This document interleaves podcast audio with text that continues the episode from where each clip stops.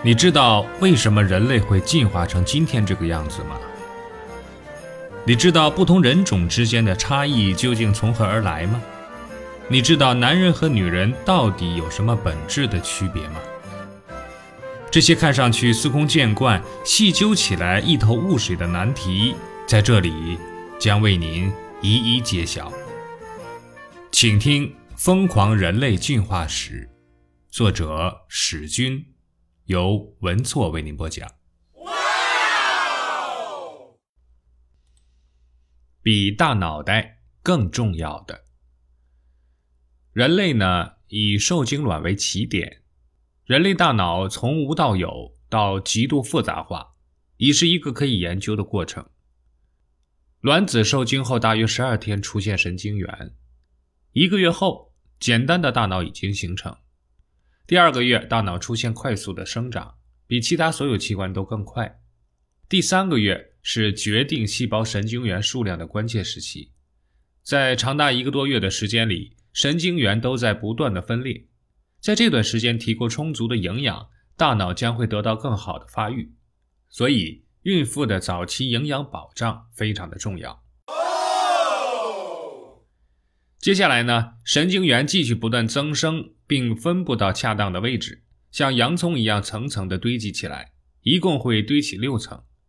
到胎儿九个月的时候呢，一个完整的大脑已基本装备就绪。这么大的脑袋对母亲已经形成了威胁，余下的生长要移到体外进行。在出生后的两个半月直到两岁之间，婴儿的大脑再次的迅速增大。这一时期是神经元形成连接的高峰期，同时呢，也是婴儿接受大量外界知识的时间。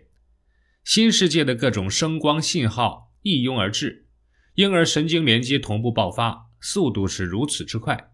仅仅唱一支儿歌的时间，他们的大脑已经长出十几万个连接。半年之内呢，小家伙大脑要增加一倍，以容纳新增的神经连接。接下来的几年。脑袋仍然保持快速的增长，大概到五岁时，已经非常接近成年大脑了。而他们的身体呢，远远没有跟上大脑发育的速度，使得小孩看起来就是个大头娃娃。Oh no！这是聪明的发育策略。他们选择首先发育至关重要的大脑，以便拥有更长的时间学习，为掌握更多生存技能打下基础。至于身体迟些发育，并不是大不了的事情。因为大多数事情都可以由父母代为完成。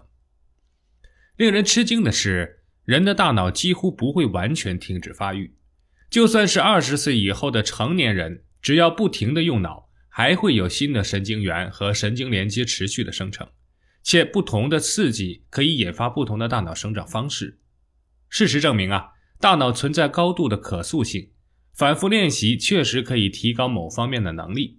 这也是人类巨大潜力的源泉。或许我们可以通过不断的努力，不停的从一个人变成另一个人，直到让所有人刮目相看。如果仅从解剖学角度观察大脑的话，可以说是平淡无奇。吃过猪脑的人都知道，大脑呢就像一块豆腐，而且是质量很差的豆腐，没有什么味道。事实上，大脑的精细结构极其复杂。成人大脑约有一百多亿个神经元，和七百多万平方公里的亚马孙雨林中的树木数量相近。另外呢，还有一千多亿个神经胶质细胞，那就相当于十个亚马孙雨林的树木了。每一个神经元与其他的神经元之间呢，都存在几万甚至十几万个连接，就如同亚马孙雨林中的树叶一般茂密，彼此呢形成了极其复杂的神经网络。眼睛。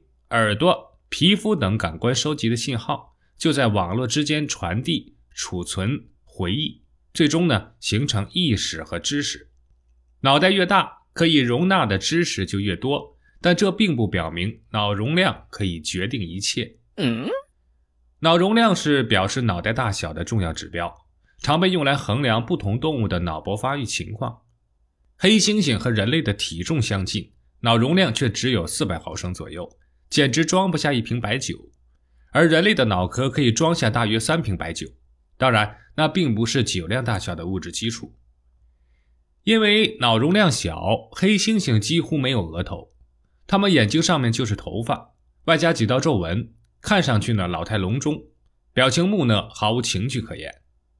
人类则不然，眼睛上面有好大一块裸露的皮肤，被颅骨撑得发亮，明摆着是一块光闪闪的招牌，上面似乎写着几个大字：“我很聪明。”人类的脑袋不止在灵长类中可以称王，在哺乳动物中也首屈一指。当身体尺寸大致相同时，人类的大脑约为其他哺乳动物的七倍。当然，我们不应该和大象和鲸鱼比大小，它们的脑袋大约是人类的六倍。那只是因为庞大的身躯需要庞大的脑袋。我们很容易形成这样的观念：脑袋越大的动物越聪明。但只要换个角度解读，就会得出呢完全不同的答案。以蚂蚁为例，它们的脑袋确实很小，我们有理由鄙视其为蝼蚁之辈，它们简直谈不上拥有脑袋。不过，生物学道理很简单，脑袋小并不是被上帝抛弃的结果，而是身体大小决定了神经元的数量。如果蚂蚁拥有人类这么大的脑袋，那反而是负担。蜜蜂会同意这种观点。它们的大脑只有一立方毫米，约一百万个神经元，但仍然能做很多复杂的事情，比如战斗、采蜜、互相交流、饲养后代、保洁巢穴等等。有时也需要抓紧时间交配，甚至在蜂巢中争风吃醋。有人认为啊，蜜蜂甚至比婴儿的学习能力都强。换句话说，它们脑袋虽小，但并没有影响生活和繁殖。时常被人类鄙视的老鼠等啮齿类动物，比人类出现的更早，但依然獐头鼠目。那是由于啮齿类动物的大脑结构与灵长类的完全不同，它们的神经元大小与脑容量成比例增长。因此呢，容量增大并不能使神经元数量增多。既然如此，为什么还需要大脑袋呢？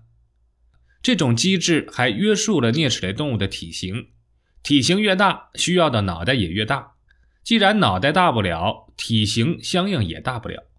正因为如此呢，现在的啮齿类动物都是小个子。假如小鼠想要拥有与人类相同的处理能力，脑袋需要比人脑大出六倍。显然，对于他们来说，顶着十升水桶那么大的脑袋是不可能的任务，所以只能接受较小的脑袋。重要的是，那么小的脑袋已经够用了。它们生活的很好，繁殖也很成功，总体数量比人类还多。何况人家一直生活在恶劣的环境中，所以呢，脑袋并不是越大越好，那只是身体应对环境的工具而已。超出标准的工具就会变成累赘。如果脑袋真的是越大越好，每种动物都应该努力放大自己的脑袋，这个世界将存在各种智慧生物与人类一较高下的奇幻局面。但事实却是，更大的脑袋可能会带来更大的麻烦，因为那可能需要付出更大的代价。大脑袋除了造成生育困境，还会消耗更多的能量和营养，而动物摄取营养的能力和消耗水平基本饱和。一旦提出了额外的物质需求，就需要其他部位做出相应的牺牲。也就是说，脑袋变大可能需要以其他器官变小为前提。有一种小小的孔雀鱼被选作实验动物，用以测量大脑与其他器官的比例。之所以选中孔雀鱼，不只是为了观赏，主要是这种漂亮的小东西竟然有简单的数学计算能力，基本可以作为智力的参考指标。孔雀鱼与其他鱼类的产子方式不同，它们可以直接生出小鱼，这种生育方式叫做卵胎生，后代数量非常明确。生下几个就是几个，与产卵后体外孵化的方式完全不同，可以更方便的计算生育效率。研究人员呢，运用人工选择得到脑袋更大的孔雀鱼，结果呢，发现，在脑袋增大的同时，它们的肠道都有不同程度的缩小，且缩小比例大大超过脑袋增加的比例，提示增大脑袋代价更高，甚至是增加肠道代价的两倍。这给孔雀鱼带来了严重的影响。它们有时虽然表现得更聪明，但因为肠道吸收能力降低，营养水平跟不上，结果呢，导致后代的数量明显不足。这是典型的得不偿失，人类也无法逃脱这种制约。很多动物，特别是食草动物，肠道都是百转千回的，而人类的肠道明显缩短，那正是脑袋增大的代价。好在优秀的大脑可以展开更有效的捕猎和采集活动，人类可以吃到更为精细、容易消化的食物，因而获取更为丰富的营养回报，对肠道的依赖性也比牛、马等动物大为降低。这是典型的拆东墙补西墙的策略。却收到了意外的效果，脑袋越大，肠道越短，我们的身材也就更加的好看。现在看来，很多动物都面临着营养与智力的平衡问题，只有人类能够承受意外的损失，从脑袋增大中得到的好处远大于损失。本集播放完毕，欢迎订阅和分享。